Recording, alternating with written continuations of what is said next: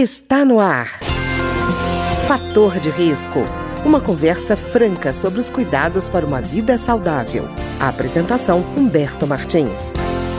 Olá, no programa de hoje nós vamos falar sobre a raiva, tanto a raiva animal como a raiva humana. E o nosso convidado é o veterinário Vitor Vasconcelos Carnaúba Lima, que é professor de medicina veterinária do Centro Universitário do Distrito Federal, UDF. Doutor Vitor, tudo bem? Tudo bem, quero agradecer a oportunidade né, de estar falando sobre esse tema tão importante, né, tão bom falar sobre saúde pública, passar informações úteis aí para a população. Então quero agradecer em nome de todo o Centro Universitário do Distrito Federal, UDF, mandando um abraço aí para todos os ouvintes né, e ficamos à disposição para tirar todas as dúvidas. Doutor Vitor, normalmente a primeira dúvida que a pessoa tem, às vezes ela nem conhece a doença, mas ela entra em contato com um animal que está com hidrofobia ou raiva, né? E ele não sabe identificar os sinais. Quais seriam esses sinais? Então, muito importante, né, para a gente conseguir identificar esses sinais clínicos, né, que o animal pode apresentar. Então, o animal geralmente ele apresenta uma mudança no comportamento. A primeira característica da raiva, principalmente nos cães, né? Então, no ambiente doméstico lá, que as pessoas que têm os seus pets, né? Então, elas vão observar que esse animal ele vai ficar mais agressivo. Tanto que o, o próprio nome da, da doença, né, já caracteriza isso, né? Raiva, né? Então o animal ele fica mais agressivo, ele pode ficar mais isolado, né? Ele tende também a eliminar mais saliva, né? Ele vai ficar babando, né? Aquela famosa baba, a gente vê alguns vídeos na internet, algumas coisas assim, umas fotos, porque esse animal ele tem dificuldade de deglutir, de engolir a saliva. Então ele acaba expelindo, né? Colocando essa saliva em excesso para fora. Então é outra característica também que os tutores aí, que os proprietários dos animais podem observar, né? Além do mais, ele também pode perder alguns movimentos do corpo, principalmente das patas traseiras, né? Então o animal ele tem uma tendência aí de ficar com uma dificuldade de se locomover ou então perder mesmo esses movimentos das patinhas traseiras, né? Então é uma característica também da raiva canina e também da raiva felina. E doutor Vitor, quando fala então em hidrofobia, é por isso? É porque o animal fica, ele não consegue engolir, aí fica parecendo que ele está com medo da água, mas na verdade ele está com uma impossibilidade de beber água e de engolir a própria saliva, é isso? Isso, são duas coisas. Ele vai ficar com uma aversão à água, sim, né? Então, ele vai é, ver ali o próprio bebedouro de água, né? Ou então a bacia de água. Ele pode ter medo da água, isso também acontece, né?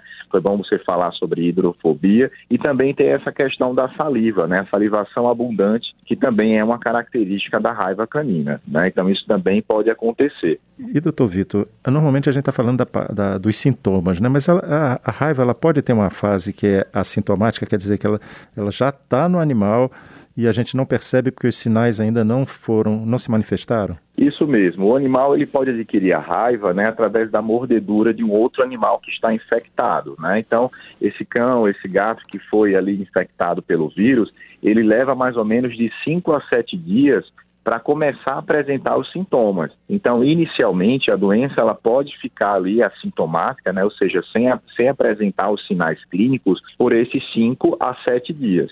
E após esse período, né, aí sim que o animal já começa a apresentar esses sinais clínicos que nós falamos agora há pouco. Né? Uhum. Então, é, é por isso que a gente precisa ter muito cuidado né, com o contato com animais desconhecidos. Né? Então, às vezes, a gente está na rua, na praça, no parque, e aí vê um cachorrinho de rua e quer fazer carinho, e muitas vezes esse animal que aparentemente parece inofensivo, mas ele acaba sendo ali né, cometendo um acidente, mordendo a pessoa. Então a gente não tem como saber se esse animal foi vacinado ou não, né? Então uhum. por isso que a gente precisa ter muito cuidado com acariciar animais desconhecidos na rua que a gente não sabe a procedência, a gente não sabe se esse animal ele tem a vacina ou não ali contra a raiva. Então é importante que a gente tenha esse cuidado. As pessoas às vezes tendem a fazer isso, né? Ah, vê um cachorrinho, vê um gatinho de rua e aí acaba acariciando, colocando no braço e muitas vezes acontecem alguns acidentes, né? Então a gente precisa ter cuidado com isso. E doutor Vitor, a gente falou de, do risco de contaminação pela saliva, mas, por exemplo, urina, as fezes do animal, o sangue do animal, eles podem também transmitir a doença? Então, a gente pode ter eliminação do vírus por essas vias, né, pela urina, pelas fezes, mas não seria uma via de transmissão importante para a raiva. A principal via de transmissão mesmo da raiva é através da saliva, porque o vírus ele tem uma afinidade, a gente fala tem um tropismo, uma afinidade pelas glândulas salivares, né, desse animal. Então ele é como se o vírus ficasse alojado na glândula salivar. E é por isso que esse vírus é transmitido ali pela saliva, né? Então quando o animal vem a morder alguém, né, ou um outro animal, ou através mesmo da própria lambedura, às vezes, por exemplo, a pessoa, o, o animalzinho pode ter uma lesão na pele então, o simples fato da lambedura, que vai conter ali a saliva, né, também pode ser um fator de transmissão. E a arranhadura, as pessoas perguntam se a, o arranhão, né, principalmente dos gatos, né, se a arranhadura também pode transmitir. E a resposta é sim, porque os gatos eles fazem a própria higiene deles, né? Então os gatos eles ficam lambendo as patas constantemente e consequentemente, por fato dele lamber as patas, né, acaba passando o vírus ali através da saliva para as patinhas desse gato. Quando ele vem arranhar a pessoa ou arranhar um outro animal, a transmissão acaba acontecendo também, né? Então seria aí as principais vias de transmissão, né? A saliva, através da mordedura, através da lambedura e através também da arranhadura. Ah, isso que o senhor falou é muito importante, porque não, muitas vezes as pessoas associam a raiva só com a mordida do animal, né? a ferida provocada pela mordida. Isso. E o senhor está falando do risco de é, feridas pré-existentes e da arranhadura. E eu queria perguntar, doutor Vitor, às vezes tem gente que toma menos cuidado com o animal e deixa, por exemplo, o animal lamber a boca, lamber o rosto. Isso também é risco, né? É um risco, né? A gente está falando de raiva, mas a gente pode falar também de outras doenças. Na verdade, a boca do animal, a cavidade oral do animal, já carrega várias bactérias, né? Então já possui várias bactérias, principalmente considerando que esse animal, principalmente os cachorros, né, quando a gente vai passear, eles entram em contato com a urina de outros animais, com o, o cocôzinho, com as fezes de outros animais, e aí, consequentemente, quando a gente volta para o nosso ambiente doméstico, né, Uh, dependendo da forma de carinho e tudo mais, algumas pessoas realmente deixam lamber ali alguma parte do rosto, da boca. Eu vejo muitas vezes até cachorrinho e, e, fazendo isso com crianças, né? Então a gente tem que ter muito cuidado mesmo, porque ali existe ali um campo de bactérias muito grande, né? Então existe o risco de contaminação, lesões bacterianas que podem surgir ali na cavidade oral das pessoas, né? Então é importante evitar. Né? Então, assim, a gente é a favor, sim, do carinho, né, do aconchego ali, trazer o animal para perto da gente. Os animais, os pets, hoje fazem parte né, da família do brasileiro, né? Mas ter alguns cuidados sempre é importante para evitar esses transtornos, né? Pois é, e doutor Vitor, ela é transmitida só por mamífero? Isso, só pelos mamíferos, inclusive é importante a gente falar, né, no meio rural existe um, um, um agente transmissor que é super importante, que é o morcego, uhum. o, principalmente os morcegos hematófagos, que são aqueles que se alimentam de sangue, né?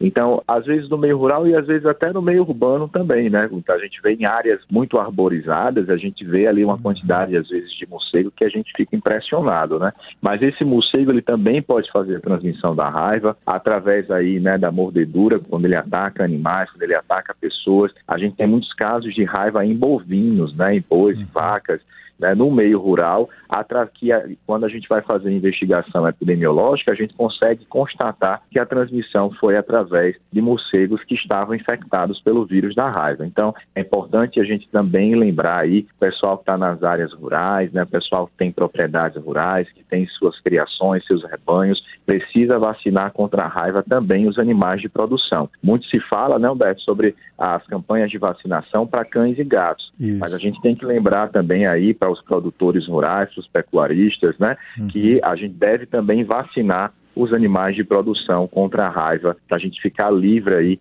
dessa doença tão letal, uma das doenças mais fatais, mais letais que, que existem no mundo, né? A gente teve agora recentemente, né, em Santa Catarina, no mês de maio, a gente teve casos de raiva bovina, né? Uhum. No, em dois municípios de Santa Catarina, a gente teve casos de raiva bovina, né? Então, prontamente as agências de defesa agropecuária foram lá para fazer investigação, vacinar o, os, as outras propriedades, né? Mas o vírus estava circulando ali naquela região. Então, só para a gente ter um alerta, porque às vezes as pessoas pensam assim, ah, mas eu nunca ouvi falar que teve raiva aqui no Brasil. Ah, mas eu, eu vejo pouco, casos que foram muito antigos, né? Mas a gente tem que lembrar que o vírus da raiva ainda está entre nós, ainda existe aqui, né, no nosso território nacional, e a única forma que a gente tem como fazer para prevenir é realmente a vacinação dos nossos animais. E doutor Vitor, é, às vezes a pessoa, o senhor falando da área rural, às vezes a pessoa fala assim, nossa, como é bonita a vida ao ar livre, aí resolve fazer acampamento, visita a caverna, ou às vezes no acampamento diz, eu vou dormir no relento, que é uma coisa boa, Isso. ele está correndo risco, né? Sim, tem que ter muito cuidado, né? As pessoas quando vão fazer trilhas, né, e vão, vão, vão, dependendo do local, né, das cachoeiras, cavernas e tudo mais, existe sim, né, é, é habitat natural desses morcegos, né, a gente precisa também respeitar essa vida silvestre, a vida natural desses animais, mas ter o cuidado, né, dos horários, né, os morcegos geralmente começam a fazer a alimentação do final da tarde, comecinho da noite até madrugada, né? Então ter cuidado a fazer caminhadas nesses horários, se for fazer acampamento, né, estar bem protegido, utilizando barracas, né, que consigam ali garantir algum tipo de proteção. Então esses cuidados são importantes, né? Então os uhum. morcegos também são fontes de transmissão. A gente tem tivemos casos, foi bom a gente lembrar, a gente teve casos de raiva humana né, em abril, lá em Minas Gerais, né, no interior de Minas Gerais, numa aldeia indígena, onde infelizmente nós tivemos três mortes, né, duas mortes de adolescentes e uma morte de uma criança. Essas três mortes aconteceram pelo vírus da raiva, por conta da doença, né, da raiva, e o foco né, de transmissão eram os morcegos que estavam ali naquela região. Era uma, uma aldeia indígena que ficava afastada né, da cidade, dentro ali da, da, da natureza, né, e esses adolescentes essa criança foram atacados aí por esses morcegos hematófagos e acabaram contraindo o vírus da raiva. Foi um fato triste que aconteceu no nosso país e foi recentemente, né? Tem uhum. dois meses que aconteceu, né? Então a gente precisa chamar a atenção da população que às vezes acha que a, que a raiva não, não, não existe mais ou que não está mais entre nós, mas que só aqui no Brasil, em 2022, a gente já teve esses casos em Minas Gerais de raiva humana e esses casos agora, né, em Santa Catarina de raiva bovina, né?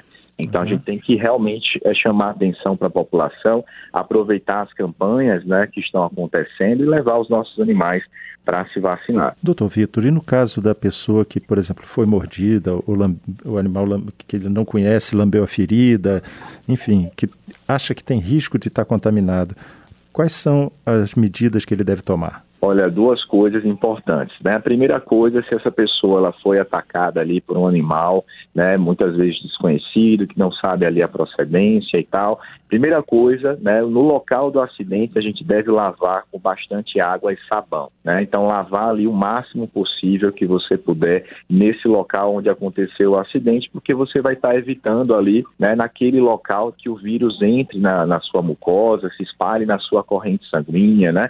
Então, é um primeiro fato que a gente deve fazer é lavar a área e depois imediatamente ir para uma unidade de saúde mais próxima, né? Porque lá você vai iniciar o protocolo de vacinação e, tratamento, né? Então a pessoa vai receber algumas doses da vacina antirrábica e também vai receber ali a soroterapia, né? Que já são as células de defesa, os anticorpos prontos para atuar ali né, naquela pessoa que foi acidentada. Né? Então, lavar a área, né, lavar bem a área e procurar a unidade de saúde para iniciar o protocolo de tratamento. E, doutor Vitor, e se o animal é de propriedade da pessoa, por exemplo, mas ele fica achando que o comportamento do animal mudou, como é que ele, ele trata nesse caso? Então, nesse caso, o animal que já é, a pessoa tem ali o seu animalzinho, se você tem ali as vacinas em dia, né, você consegue ali levar todos os anos na campanha ou então na clínica veterinária, né, e você percebe alguma alteração, mesmo que você perceba alguma alteração né, no comportamento desse animal,